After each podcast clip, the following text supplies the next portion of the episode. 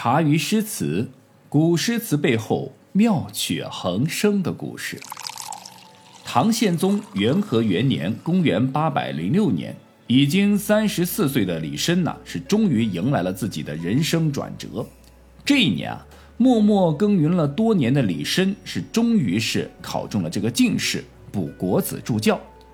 这中年才开始发迹的李绅呐，和其他的韩氏学子一样，是摩拳擦掌的准备大干一番事业。李绅的第一份工作呢，是浙西观察盐铁转运使李琦的秘书。李琦啊，姓李，那就是皇室子弟。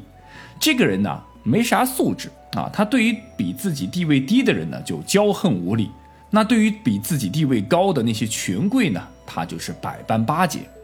这样一个没有素质的人，但是用了这样的一个方式呢，就使得他的官运呢特别的好，但是口碑啊却很差。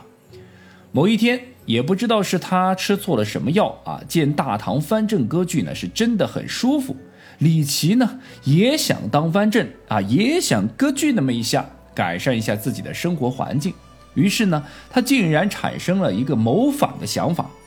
本着说干就干的原则，李琦让手下将士杀掉了朝廷派来的敦促他进京的大臣，并让李绅呢替他写这个造反的公告。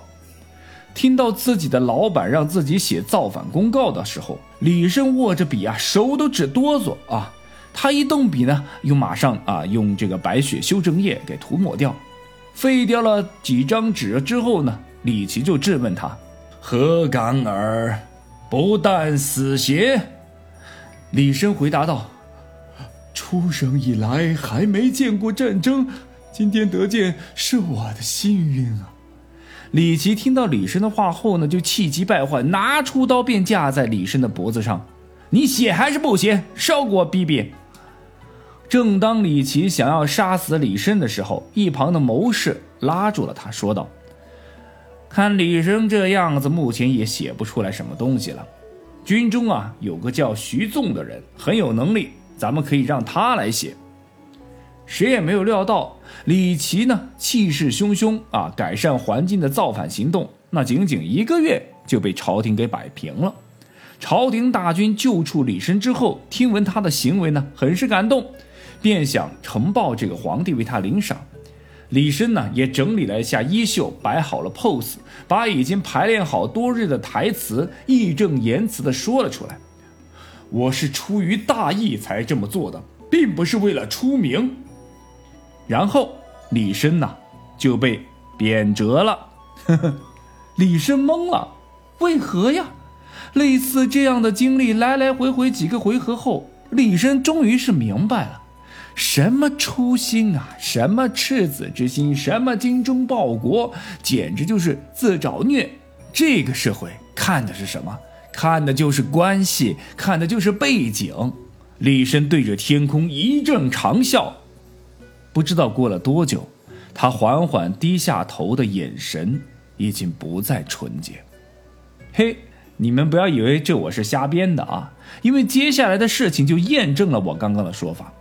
元和三年（公元808年），朝廷以贤良方正、能言极谏科选拔人才，举人牛僧孺和李宗明在对策时啊，是讥讽宰相李吉甫，导致双方发生冲突。李吉甫啊，在唐宪宗面前是一把鼻涕一把泪的，是控诉这个牛僧孺和李宗明，说这两个人和考官有私人关系，他们俩考风不正。就说他们俩作弊嘛，唐宪宗啊就信以为真，宣布就从此不再录用牛僧孺和李宗明。这件事情引起了朝野的哗然，很多大臣认为牛僧孺和这个李宗明并没有徇私舞弊啊，完全是李吉甫栽赃陷害。在强大的舆论压力下，唐宪宗啊也只好将李吉甫啊是贬为淮南节度使。至此。朝中大臣就分为两个对立的派别，一方代表呢是牛僧孺和李宗明为首的寒门集团，另一方代表呢是李德裕，也就是李吉甫的儿子为代表的官僚集团。老爹的仇儿子来报，这就是著名的超级党争——牛李党争。这场党争啊，为什么说是超级？因为他是从唐宪宗元和三年一直打到了唐宣宗大中初年，打了整整四十多年呐。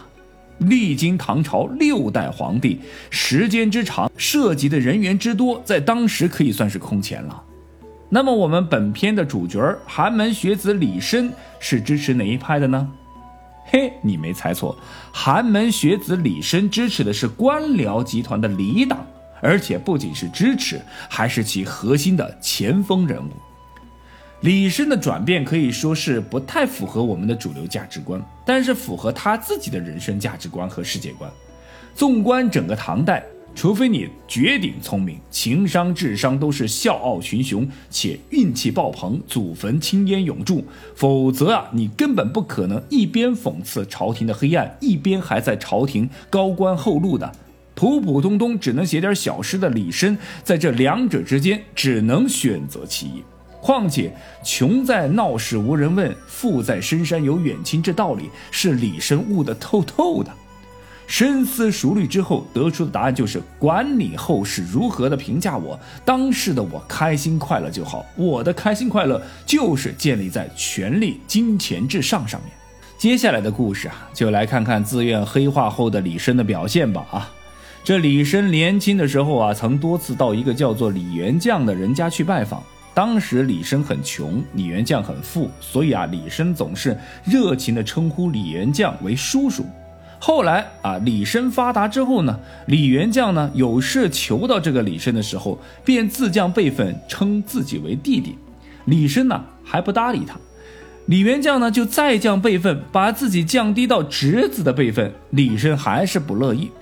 假如说对李元将的态度是傲慢，可能是两个人闹翻了啊，那李绅做过的另外几件事儿可就薄情多了。《云溪友谊》里边啊，这本书里面记录了这样一个事情啊，关于李绅的。当时有个姓崔的管驿巡官啊，以前和李绅是旧相识，听闻李绅发达之后呢，便来拜谒叙叙旧情。不料这个崔巡官呢，才到客店，他的仆人呢就在集市上和人闹了矛盾。这个衙役询问仆人的来历时，仆人坦言道：“宣州管驿崔巡官的人。”这李绅知道后呢，令人把三人都给抓捕了起来。本来纠纷这种事情，双方和解和解一下啊，这个从中呢就是大事化小，小事化了啊。本着这个呃和谐社会的一个发展道路啊，就应该这样的解决方式。但李绅办了什么事情？李绅觉得双方都没有人来讨好自己，于是把这么小一件事情给判了一个极刑。在看到崔巡官是熟人之后，李绅又故来故意的去责问他说：“既然是旧时到了此地，为何不来拜访我呢？”崔巡官忙磕头解释道：“哎呀，我才刚刚到啊，就就已经发生了这件事儿，都已经晚了。那啊，李相公尊重啊。”非时不敢拒臣逼礼啊！希望能够放我回去，荣归故里啊！听了崔巡官的话之后，李绅根本就不满意，当即让人打了崔巡官二十下屁股。崔巡官貌若死灰，莫敢动哭。说白了呗，刚刚我们不提了，他没送礼呀！看到了吧？这就是当年汉低河下土的李绅。除了钱权，那色。自然也少不了，在仕途上节节高升的李绅呢，早已是迷乱了心智，由汗滴禾下土、粒粒皆辛苦，变成了铺张浪费、毫不节制。李绅当淮南节度使时，横征暴敛啊，是纵容这个贪官污吏，对百姓啊是视如草芥，不管其死活。李绅的管理下，淮南百姓是终日惶惶，纷纷渡江逃难。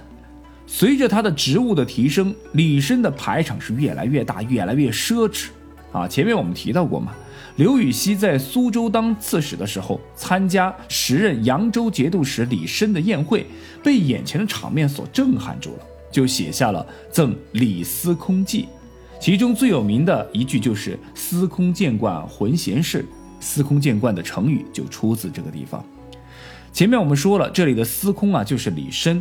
就是那个给后世展现出一幅生动鲜活，但是讽刺尖利的画面，在老百姓都吃不上饭的年代，贫苦家庭出身的李绅呢，却是佳肴美酒、歌姬美色、轻歌曼舞，更为关键的是，李司空啊，早已经是习以为常，养尊处优，过的是奢侈糜烂的生活，使得同为朝廷命官的刘禹锡是深表肝肠寸断，于心不忍。攀上这个李德裕李党后的李绅，历任是江州刺史、滁州刺史、寿州刺史、汴州刺史，还有宣武节度使、司空公，最后被封为赵国公。唐武宗会昌六年（公元846年）啊，苦了三十多年、爽了四十多年的李绅呢，是病逝了，享年七十五岁。这个时候，牛李党争，牛占据了上风。他们借此将李党开路先锋李绅生前的为非作歹的证据是呈现在朝廷之上，李党此时衰弱，也就不再为其袒护了。自此啊，李绅的后人，也就是他的孩子儿孙那一辈，就开始替他们这个老子来赎罪了。由于李生生前呢是生活奢靡啊，为官是酷暴，死了之后呢，被朝廷的反对党定性为酷吏。给予了销声三观、子孙不得势的一个惩罚，啊，当然是对他的子孙来说是比较惨的，但对于李绅来说，反正我已经享受够了，管他的呢。所以，我们回看李绅的一生啊，童年的阴影面积是过于深沉。父亲早逝，事业不顺，第一份工作呢就险些身死，后来呢又几经贬谪。这一切都让那个意气风华、渴望为民请命的李绅产生了动摇。可以说，李绅三十几岁之前是忍气吞声、逼宫屈膝，落下了日后得志就爆发近乎于变态式的猖狂病根。为人处事上，李绅变得是左右逢源、圆滑世故。他不再指责权贵，反倒是学会了察言观色、攀附权贵。罗曼·罗兰说。世界上只有一种真正的英雄主义，那就是认清生活真相之后，还能够依旧热爱生活。而李绅曾经立志做一个英雄，令人遗憾的是，他最终被权势所腐化，沦为了年轻时自己最讨厌的那类人。正所谓杀死恶龙的勇士，自己最后却变成了恶龙。